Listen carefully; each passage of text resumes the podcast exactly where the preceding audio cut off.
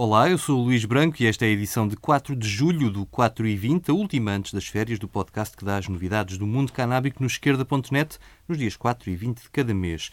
Subscrevam na sua aplicação favorita para podcasts, procurando 4 e 20 por extenso. Para mandar comentários e sugestões, basta um e-mail para luís.branco.esquerda.net ou mensagem para o 4 e 20 no Twitter ou no Facebook. E agora vamos às notícias.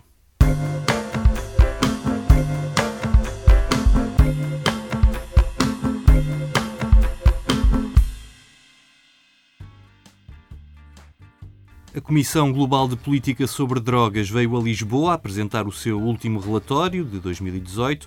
Este grupo junta ex-chefes de Estado e o ex-líder da ONU, Kofi Annan, para defender uma alteração radical das leis das drogas, abandonando o proibicionismo e centrando-se na saúde e nos direitos humanos de quem consome drogas.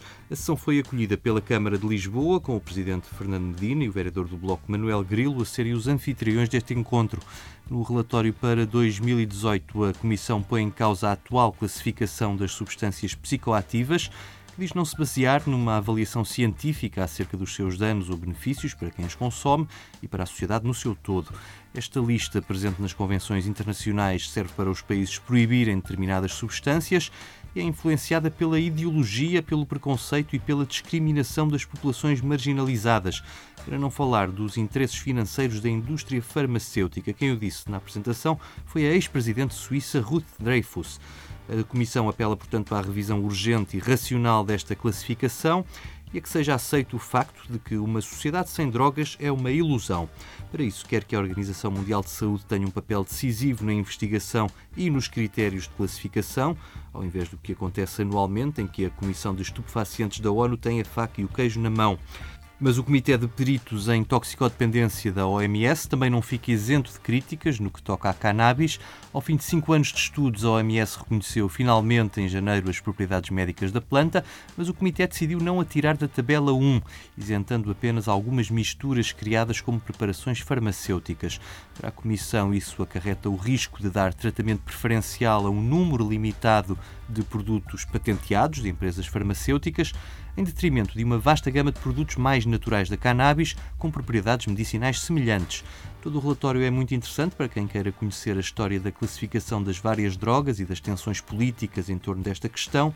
Um dos oradores nesta apresentação foi o ex-presidente português Jorge Sampaio, que denunciou mais uma vez o falhanço da guerra às drogas a nível mundial. Nos últimos 10 anos mudou tudo, do consumo aos consumidores, da produção, distribuição e tráfico de drogas aos traficantes. E, no entanto, o que não mudou, ou mudou muito pouco, é o reconhecimento do falhanço da abordagem da guerra à droga, a perspectiva proibicionista e o facto punitivo. Ora, é sabido este paradigma não funciona e há que desenvolver políticas novas, assentes em dados e em evidência científica, moldadas por uma visão forte dos direitos humanos, que coloquem as pessoas no centro e lhes proporcionem a assistência e os serviços de saúde e sociais que necessitem para assumir a sua plena cidadania. Minhas senhoras e meus senhores, a Global Commission on Drug Policy, criada em 2011, dedica-se à promoção da reforma das políticas de droga. Hoje a Comissão é considerada uma referência mundial nesta área tendo conseguido derrubar o mito de que a proibição funciona. Os seus relatórios anuais passaram a ser também uma referência mundial, tendo de ano em ano focado aspectos sempre diferentes, mas complementares, das razões por que uma reforma da política de drogas é necessária e urgente. Hoje a Comissão vai lançar o seu relatório de 2018 e que denuncia o impacto negativo do sistema vigente de classificação de substâncias psicoativas, construído em bases, entretanto, caducas, ao arrepio dos dados científicos mais atuais. Vale a pena ler todo o relatório. O link para as cerca de 50 páginas deste documento em português está na página da Comissão e no Twitter do 4 e 20.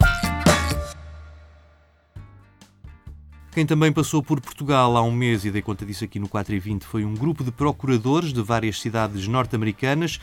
Vieram ver com os seus olhos o resultado da política de descriminalização do consumo de drogas e reuniram com o CICAD e outras autoridades de saúde do nosso país.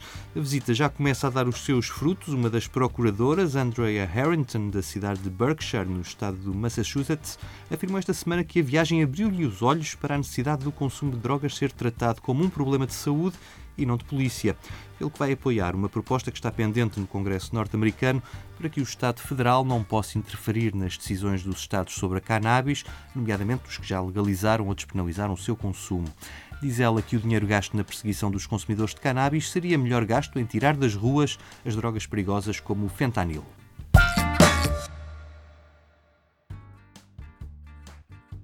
Ainda nos Estados Unidos, o estado do Illinois, onde fica Chicago, tornou-se o 11 no país a legalizar e regular a venda de cannabis para uso recreativo. Só faltava a assinatura do governador, J.B. Pritzker, que foi feita no dia 25 de junho.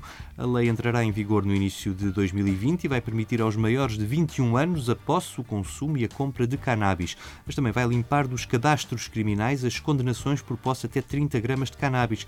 Quem tiver sido condenado por ter até meio quilo também pode requerer que essa condenação seja apagada. Esta lei, que é apontada como a mais avançada no que toca a fazer justiça às vítimas da guerra às drogas, os residentes nas comunidades mais afetadas por esta política fracassada terão prioridade no acesso às licenças de venda de cannabis e isenções nos custos do processo de candidatura. O governador prevê arrecadar em impostos cerca de 170 milhões de dólares no primeiro ano da legalização, embora haja quem diga que esse valor pode ascender aos 500 milhões dinheiro que vai servir para financiar programas sociais nas comunidades, prevenção e tratamento das dependências.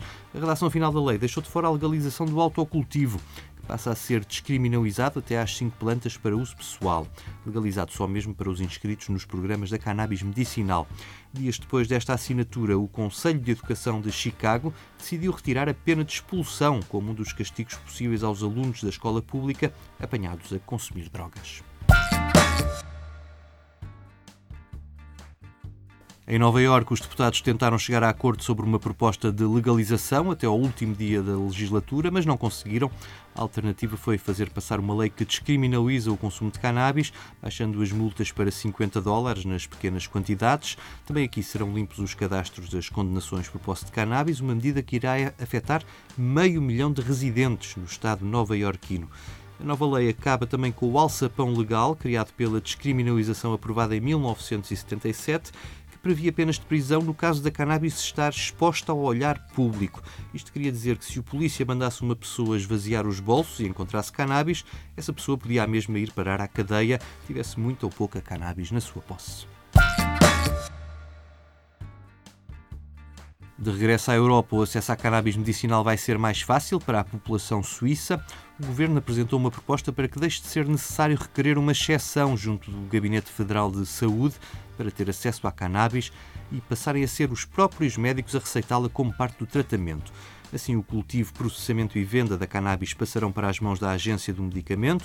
No ano passado, a Suíça emitiu 3 mil daquelas exceções que dão acesso à cannabis para fins medicinais, em casos de cancro e outras doenças graves. A proposta do governo vai estar em discussão pública até meados de outubro. Para tratar em separado, fica a questão das comparticipações da cannabis por parte dos seguros de saúde. O governo diz que o principal obstáculo à comparticipação automática é a ausência de estudos científicos em número suficiente para testar a eficácia da cannabis.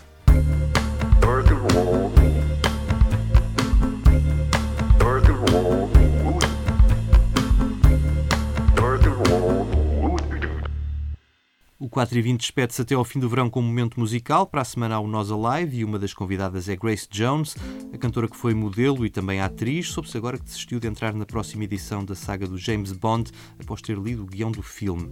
Ela marcou uma época pelo seu visual e pela energia que transmitia a sua simples presença em palco, dispensando grandes números de dança, ao ponto de um dia Tina Turner lhe ter dito que ela mal trabalhava eu limitava-me a andar no palco como uma explosão ainda por despoletar, conta Grace Jones nas suas memórias. Fiquem então com I've Seen That Face Before. Eu volto lá para setembro. Até lá!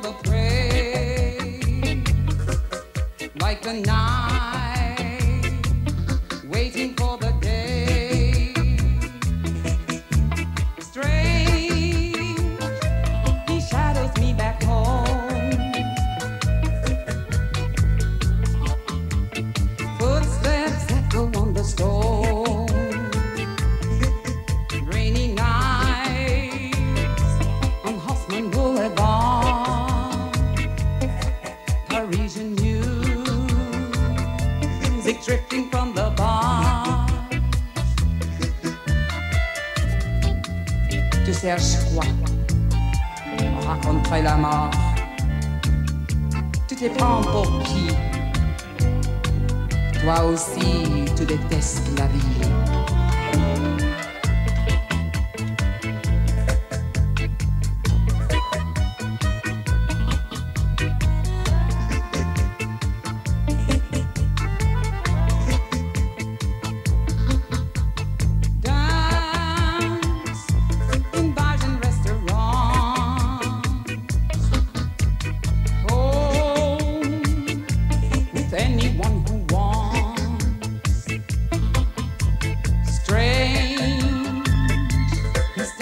there alone.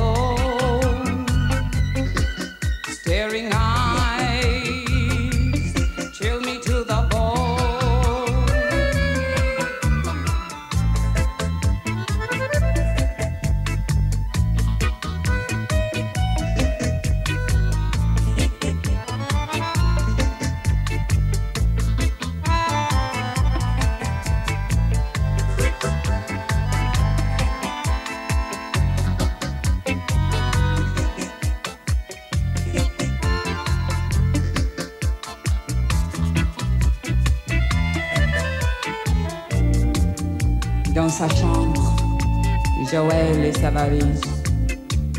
On regarde sur ses fringues, sur les murs des photos, sans regret, sans mélodie. La porte est claquée, Joël est barré.